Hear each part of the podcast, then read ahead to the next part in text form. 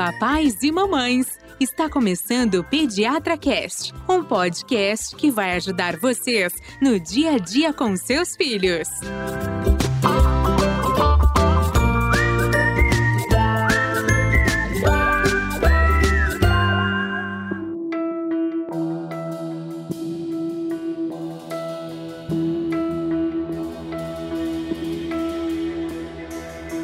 Oi, pessoal, tudo bem? Eu sou Carolina do PediatraCast. Oi, eu sou Ivani do PediatraCast. A gente está aqui hoje para falar por que os inaladores são melhores para os bebês. Legal. Antes disso, eu acho importante a gente lembrar que chegou o inverno e junto com o inverno chegam as doenças infecciosas que cursam com broncoespasmo, que a gente vai explicar um pouquinho mais para frente o que é isso. E com o aparecimento do broncoespasmo, ocorre a necessidade maior de inaladores e espaçadores, certo, Ivani? Ah, tudo bem. Inalador é uma coisa bem familiar para as pessoas, né? Faz fumacinha, todo mundo conhece. Mas o que são os espaçadores, Carolina? Explica melhor. Então, como a Ivani falou, inaladores são os nebulizadores que transformam o soro em aerosol para que ele seja inalado ou alguma medicação. Espaçador tem uma função de intermediário entre uma bombinha, que é onde o medicamento vai estar, e a boca da criança, para que elimine a necessidade da coordenação entre o disparo da bombinha do spray e a inalação do remédio, como por exemplo o adulto faz. Então o adulto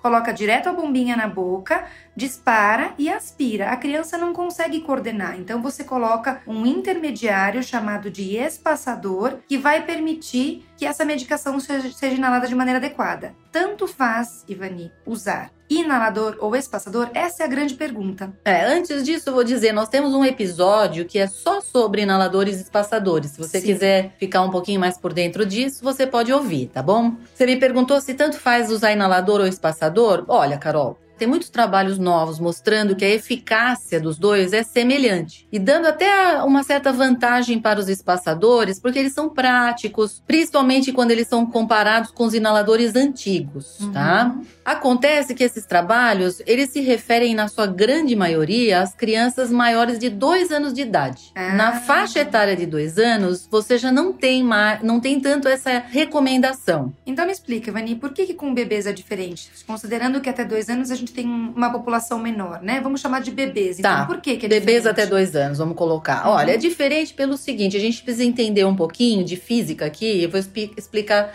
dois conceitos, que é o de complacência e de elasticidade, tá? Que é assim: se você. Vamos pensar que você é, é, assopre uma bexiga e assopre uma bolha de sabão. Uma bolha de sabão que nunca estoura. Que força. Qual que você faz força maior para soprar? Com certeza na bexiga. Então, por que que isso acontece? Porque a bolinha de sabão, ela tem uma complacência maior. Uhum. Ou seja, ela precisa de uma pressão menor para ela encher. Já a bexiga, ela necessita de um maior esforço, né? Ou seja, uma maior pressão para você encher, porque ela tem uma complacência menor. Perfeito. Então, quanto maior a complacência, mais fácil daquele objeto expandir, tá mudar, tá certo? Com uma pressão menor. Uhum. Agora, a gente tem um outro conceito que é a elasticidade, que é o contrário da complacência. Então, a bexiga, assim, quando você solta uma bexiga que você está enchendo, ela rapidamente ela esvazia. Por quê? Porque ela é muito elástica. Uhum. Isso não ocorre com a bolha de sabão, tá? Ela vai demorar muito ali naquele mesmo tamanho, tá? Porque ela não é elástica. Uhum.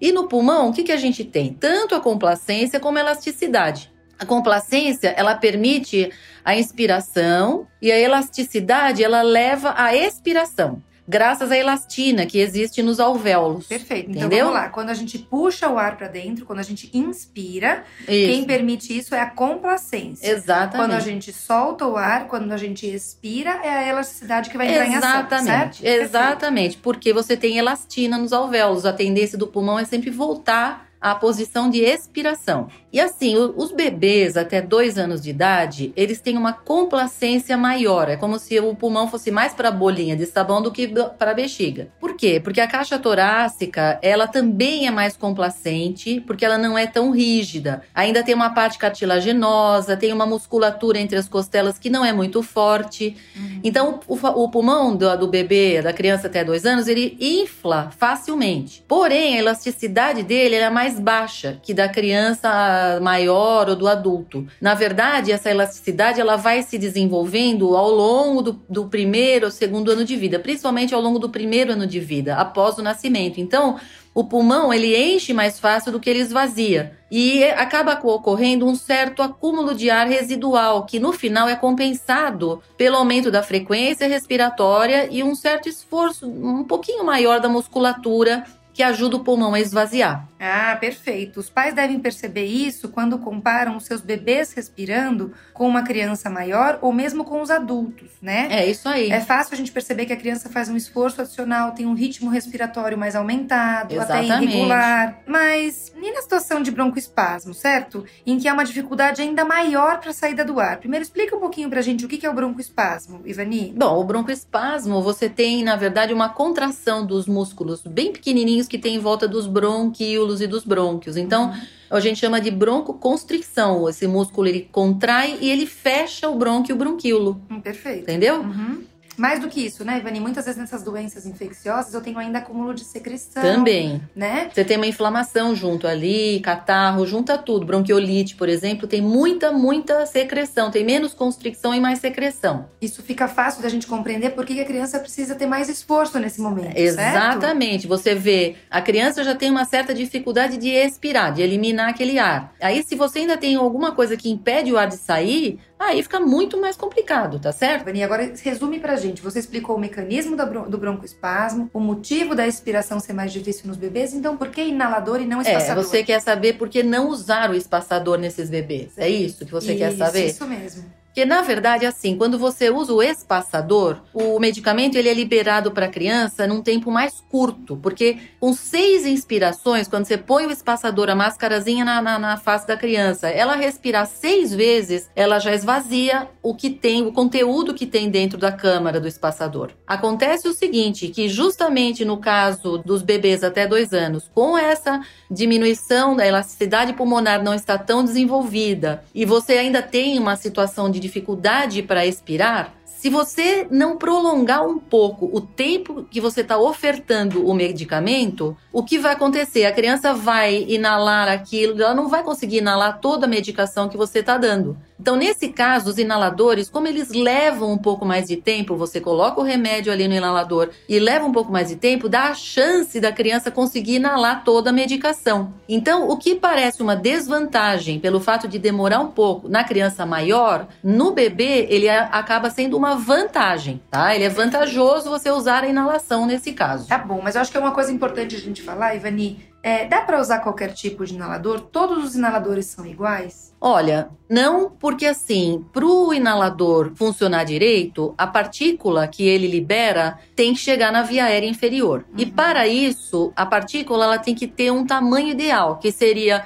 mais ou menos entre 1 e 5 micrômetros, tá? Aham. E uma boa parte dos inaladores nem menciona essa questão, que pode ser decisiva no tratamento, porque se você não, não liberar a partícula adequada, ou ela vai, ela fica na boca, se ela for grande, ou ela sai pelo ar e a criança não, não inala. Verdade, Vani. Muitos pais nos perguntam qual inalador recomendamos, né? E a nossa resposta é unânime. Unânime. Em dizer que o Inaresp da fabrica- do fabricante Abbott é o melhor inalador. Além dele ser pequeno, fácil de limpar, ele é extremamente silencioso e funciona a pilha. Então, assim, o manejo dele é muito fácil, mas mais do que isso, a Ivani acabou de falar, para a medicação chegar no lugar certo, tem que ter, eh, tem que gerar uma partícula entre 1 e 5 micrômetros. E o Inaresp, ele gera partículas com 2,5 micrômetros, ou seja, com tamanho adequado para atingir a via aérea inferior, certo, Ivani? Exatamente. Além disso, o Inaresp ele também tem uma vantagem porque ele permite que se utilizem, além dos broncodilatadores, outros remédios como os corticoides e os antibióticos. E outros inaladores, eles muitas vezes não permitem o uso desses medicamentos porque como eles esquentam, eles inativam o remédio. Então você compra um inalador para usar a medicação, na hora de usar ela não, não consegue funcionar. Perfeito. Tá? Sem dúvida, o Inaresp é imbatível em termos de inalador. Preste muita atenção a todos os detalhes que mencionamos antes. É, antes de comprar um comprar um inalador, inalador. é bom que você preste muita atenção nisso. Não são todos os inaladores que têm essas vantagens, tá?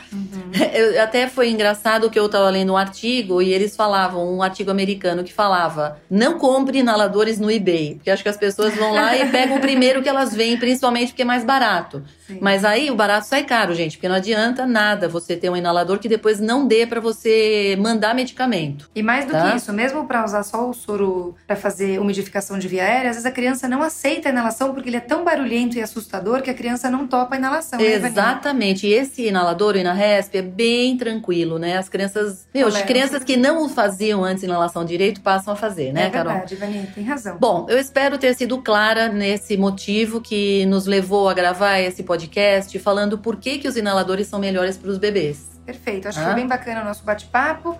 É, a gente se vê na próxima. e Tchau, tchau, gente.